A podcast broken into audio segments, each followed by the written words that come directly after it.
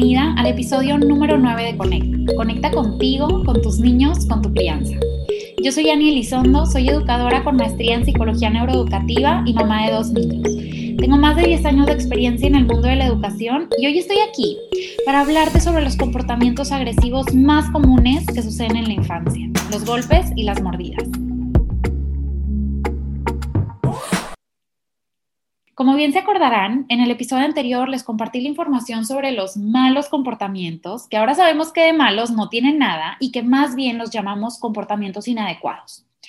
Pues cuando les compartí el episodio en redes sociales, empecé a recibir varias dudas e inquietudes y la mayoría se enfocaban en preguntar sobre los golpes y las mordidas.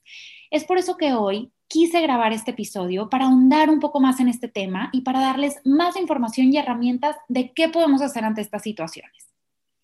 Y para esto quiero empezar platicándoles mi propia experiencia, porque la verdad es que me acuerdo perfectamente de la primera vez que mi hijo mayor me pegó.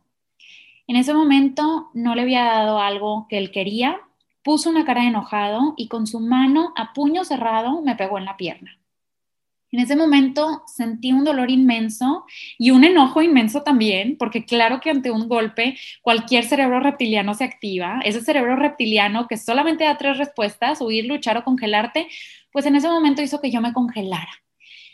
Me congelé, me lo tomé personal, me dolió más el orgullo que el golpe, me dolió mi rol de mamá, me dolió mi corazón.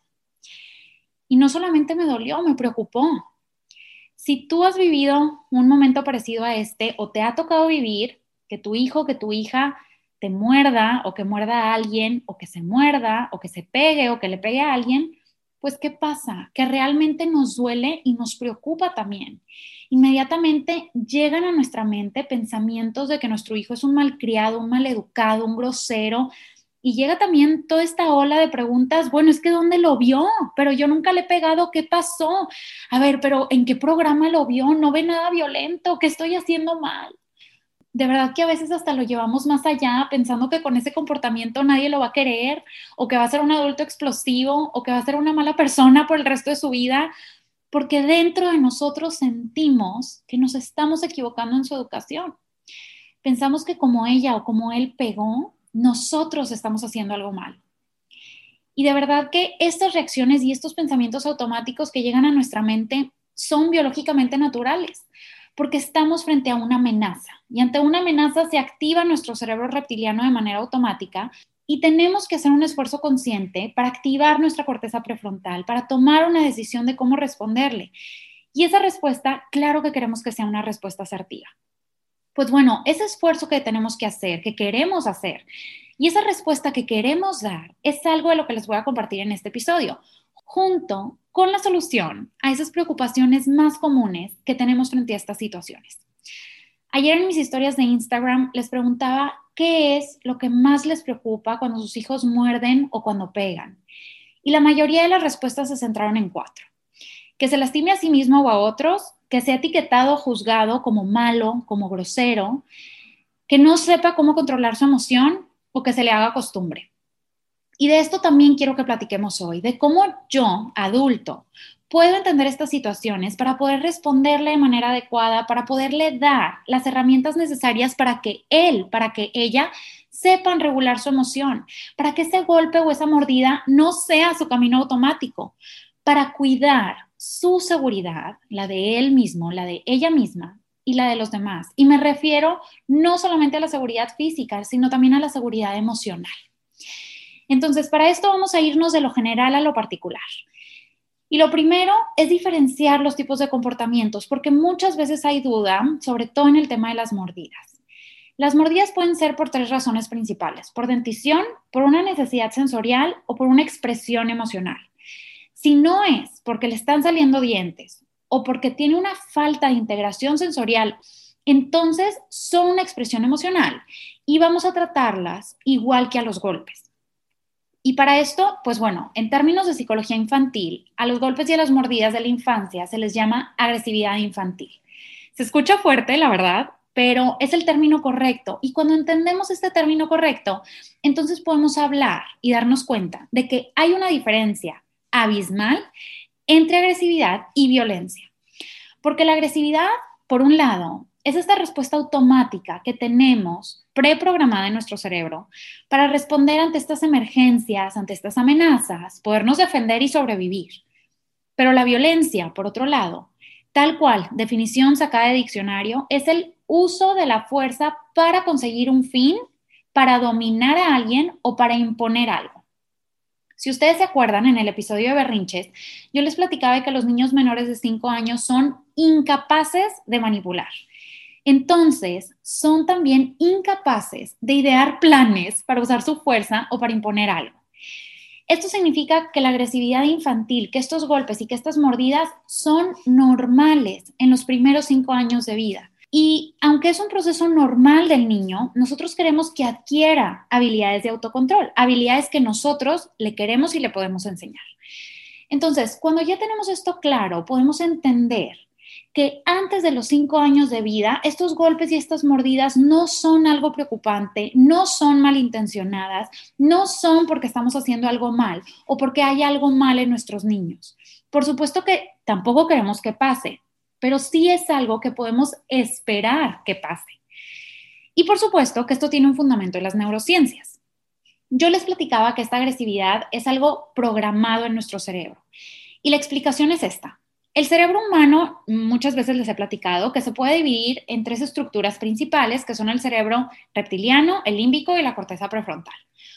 Cuando un bebecito nace, la única parte del cerebro, la única estructura que está completamente desarrollada y madura es la parte reptiliana. Es esa estructura que puede hacer que nosotros sobrevivamos porque se activa frente a las amenazas y el peligro conforme los bebés van creciendo, van desarrollando las demás estructuras cerebrales y el neocórtex, pues bueno, es esa última parte del cerebro que termina de madurar hasta los 25 más menos 3 años. Entonces, en ese cerebro reptiliano que está completamente maduro desde el nacimiento, ya hay información programada, ese huir, luchar o congelarse.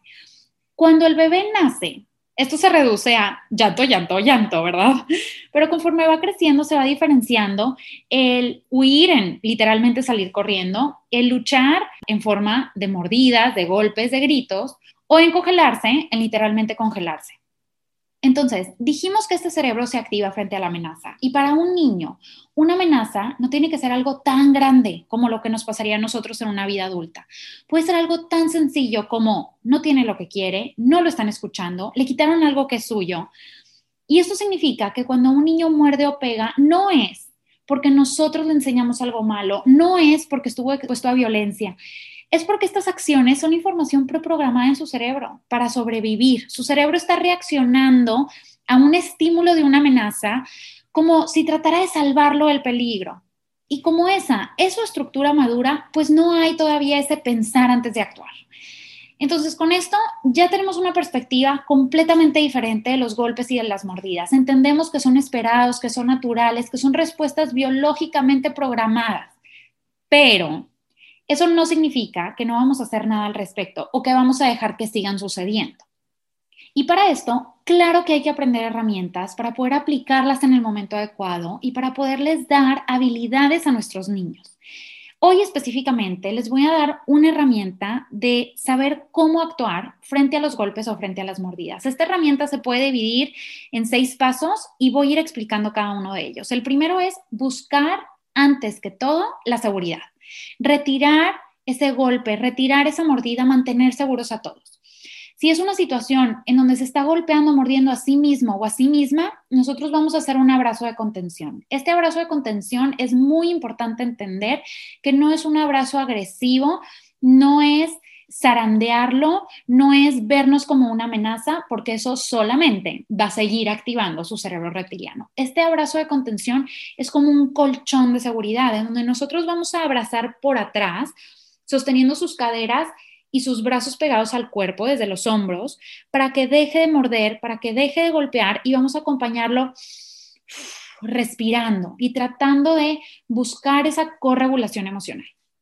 Cuando nosotros ya buscamos la seguridad y ya la encontramos, entonces podemos pasar al segundo paso, que es ser consciente. Ser consciente de que yo soy el adulto, de que yo soy el ejemplo y de que yo le voy a enseñar.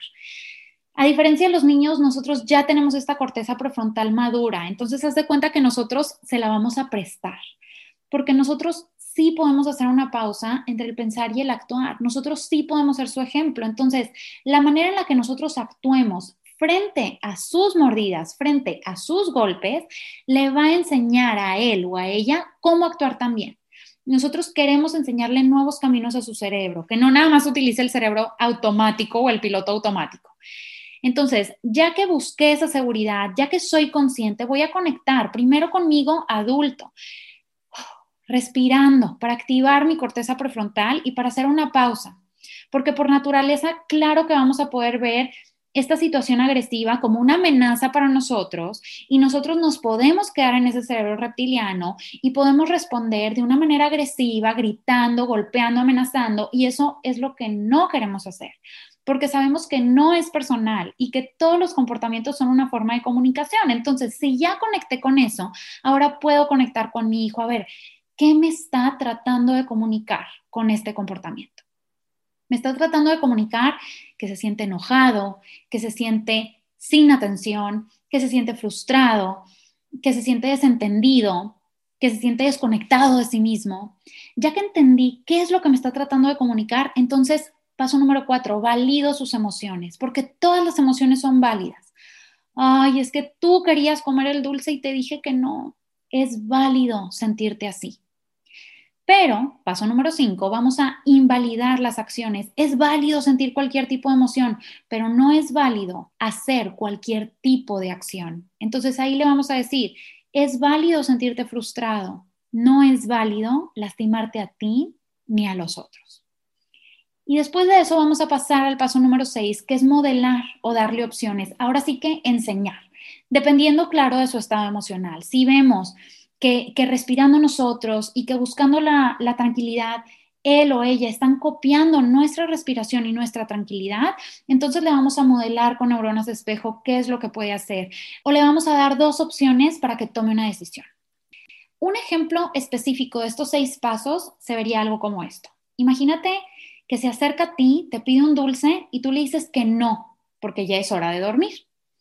Y en ese momento te pega porque no le diste el dulce. Pues en ese momento tú vas a respirar, te vas a acordar de que no tiene las habilidades para regular su emoción, no se está portando mal, se está portando de manera inadecuada porque todavía no sabe cómo expresar esa frustración de manera distinta. Ahí tú vas a detener su mano con firmeza repito, sin ser una amenaza. Ayuda muchísimo detener su mano con la que está golpeando con tus dos manos como manera de contención. No solamente tomarla con una mano y zarandearla o, o tratar de imponer poder, ¿verdad? Vamos a tratar de contener con mucha firmeza, pero con mucha empatía. Te bajas a su nivel, haces contacto visual y dices, tú estás enojada, tú querías un dulce y yo te dije que no se vale sentirte enojada, no se vale hacerte daño a ti o hacerle daño a los demás. Cuando tú te sientas enojada, puedes respirar así como yo. ¿Quieres respirar o quieres golpear esta pelota? Porque la pelota sí se puede golpear. ¿Qué decides? Cuando hacemos esto, estamos manteniendo nuestra conciencia, nuestro estado emocional, nuestro ritmo cardíaco, nuestra respiración y se lo estamos tratando de regalar para que sus neuronas de espejo lo puedan tomar y puedan hacer lo mismo con su estado emocional también. Y ojo, aquí nosotros no queremos sobrereaccionar. No le queremos decir, ¡ouch! Me dolió. Muy mal. Eso no se hace. Te me vas para allá. No te sabes portar bonito.